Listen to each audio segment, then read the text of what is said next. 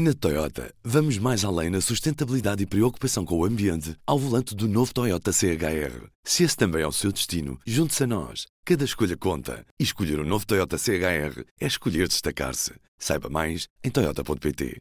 P24, edição de quarta-feira, 26 de setembro.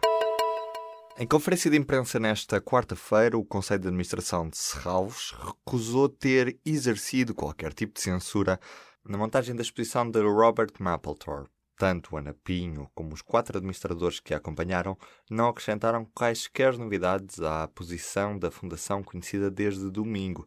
Pacheco Pereira, que é um dos vice-presidentes, acabou mesmo por dizer que sabia o que era a censura e em Serralves não houve nenhuma censura. Foram libertados nesta quarta-feira os portugueses e lusodescendentes detidos por especulação económica em supermercados da Venezuela. A notícia foi avançada pela SIC Notícias esta quarta-feira. O canal de informação diz que os portugueses ficaram obrigados a apresentações periódicas às autoridades venezuelanas. A Universidade do Porto é a única portuguesa entre as 500 melhores do mundo. No ranking da Times Higher Education, há mais 12 representantes portuguesas, mas estão todas na segunda metade da tabela com 1.250 instituições. A Universidade do Porto está entre o lugar 401 e o lugar 500 da lista, uma vez que a partir das 200 melhores universidades o ranking se faz em blocos. O ano passado, esta instituição estava no intervalo 501 a 600. A Universidade de Oxford mantém o primeiro lugar. Em 12 anos, o consumo de álcool entre os jovens com 15 anos desceu para metade. Eram 16% em 2002 e passaram para 8% em 2014. Quanto aos géneros, menos raparigas, 4% das raparigas com 15 anos bebiam bebidas alcoólicas, o número aumentava para os 11% quando se falava de rapazes. Estes são os dados de um estudo da Organização Mundial de Saúde que contou com a participação de 1.500 portugueses. O roubo de tanques teve a conivência da GNR da Polícia Judiciária Militar.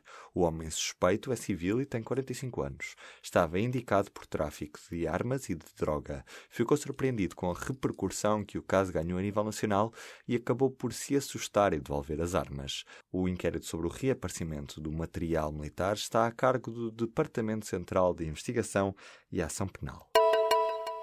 Há apenas 16 professores com menos de 30 anos nas escolas públicas do primeiro ciclo, ou seja, não chegam sequer a 0,1%.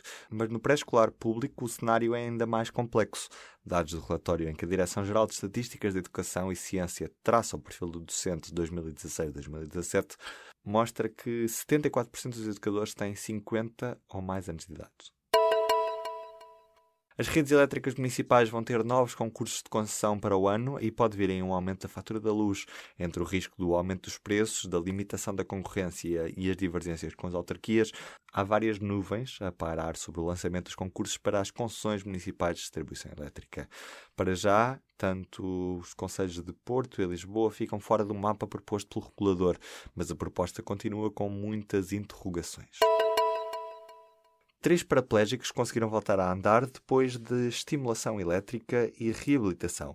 A combinação entre a reabilitação e um implante de elétrodos por baixo do local de lesão na espinhal medula fez com que três paraplégicos conseguissem caminhar com o auxílio de andarilhos ou quando se seguravam em barras. Os casos foram relatados no New England Journal of Medicine e na Nature Medicine. Morreu a artista Helena Almeida, uma das mais importantes artistas plásticas do século XX. Morreu nesta terça-feira, aos 84 anos. Com mais de 50 anos dedicados à arte, Helena Almeida é uma das artistas portuguesas com mais reconhecimento internacional e com uma obra profundamente original e influente. Bangkok está a estudar impor penas de prisão para quem alimenta pombos.